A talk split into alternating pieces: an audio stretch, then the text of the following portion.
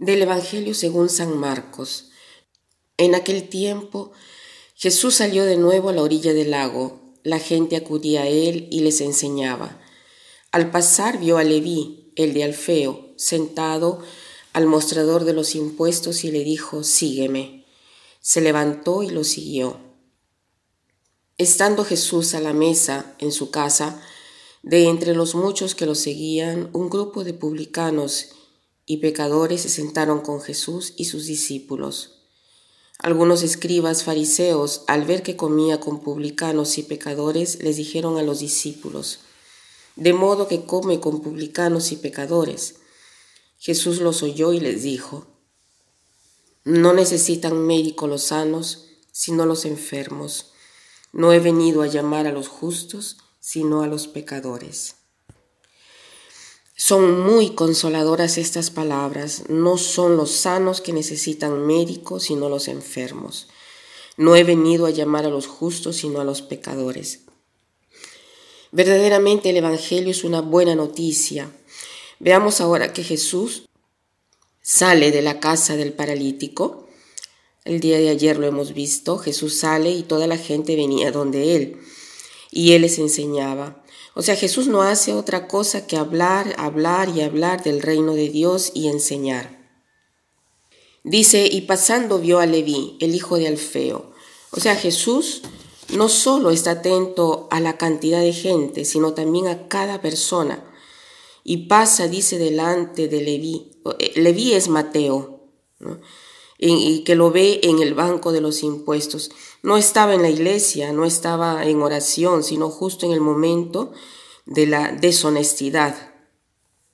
Lo mira y le dice, sígueme. Lo mira. Aquí hay toda una profundidad de miradas que ha cambiado el corazón de Mateo. Dice, inmediatamente se ve a Jesús en casa con sus discípulos. ¿En la casa de quién? De Mateo, de Leví. Entonces Jesús siente lógicamente el murmurar de la gente. ¿Por qué está con los pecadores? Y Jesús responde esta frase bellísima. No son los sanos que necesitan médicos, sino los enfermos. No son los justos, sino los pecadores. Al Señor no le importa si tú has pecado o no. Al Señor le importa que tú estés disponible a aceptar su misericordia para encontrarlo, a hacerte amar por Él. Eso es lo que le importa a Él. Entonces tratemos hoy de hacer el propósito, en primer lugar, de reconocer que somos pecadores, porque si lo hacemos entonces reconocemos que Jesús ha venido por nosotros. De otra manera, hacemos banal la venida del Señor.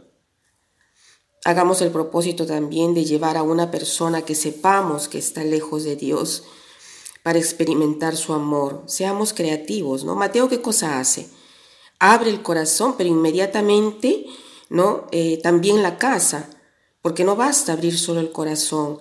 Es verdad, es todo, pero es importante que esta abertura, a esta abertura le siga la abertura de la propia casa, del tiempo, de la atención, y así podremos colaborar con el Señor para la expansión de su reino. Y para terminar, quiero citar esta frase que dice así, el que cae en pecado es un hombre, el que lo quiere es un santo, el que se gloría es un diablo. Que pasen un buen día.